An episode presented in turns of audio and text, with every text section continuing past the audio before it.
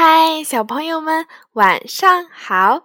又到了听燕燕老师讲故事的时候啦。今天我们要听飞香的故事。很久以前，有一个商人的儿子，他的一个朋友送给他一个旧木箱，这是一个神奇的箱子，只要一按它的锁。就会飞起来。箱子带着商人的儿子飞出窗外，飞过天空，越飞越远，一直飞到了土耳其人住的地方。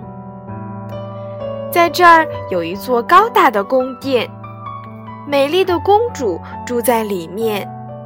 商人的儿子从窗户飞了进去，公主真是太美了。商人的儿子立刻爱上了她。公主吃惊地看着这个从窗户飞进来的陌生人，于是她对公主说自己是土耳其人的神，专程飞来看她的。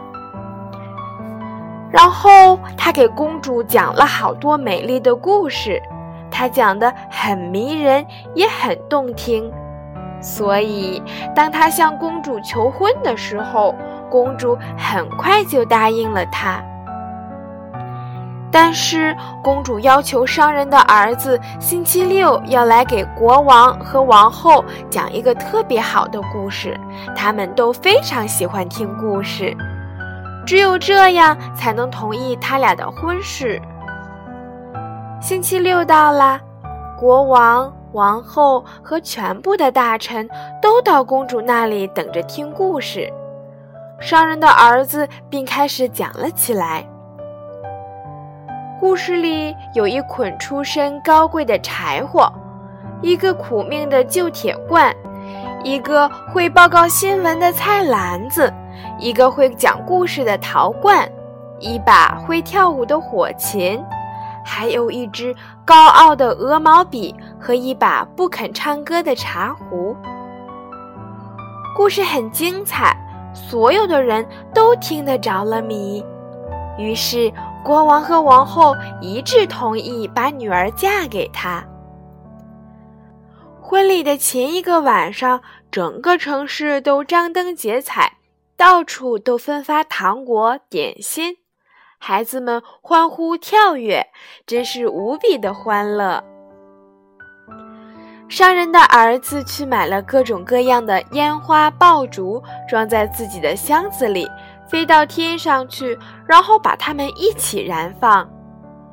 所有的人都被那美丽炫耀的场景震撼了，他们都说公主嫁给了真正的土耳其的神。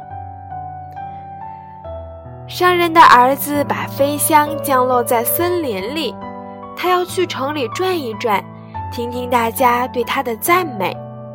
是啊，他听到了那些令人心花怒放的绝美的称赞，然后心满意足地回到森林去。可是箱子不见了，它被一粒烟花的火星烧成了灰烬。商人的儿子再也不能飞了，也不能去他的新娘那里了。他的新娘整天在宫殿里的屋顶上等着他，可能现在还在那儿呢。而商人的儿子讲着他的故事，四处流浪。好了，小朋友们，我们今天晚上的故事就先讲到这啦，我们。明天晚上再见，小朋友们，晚安。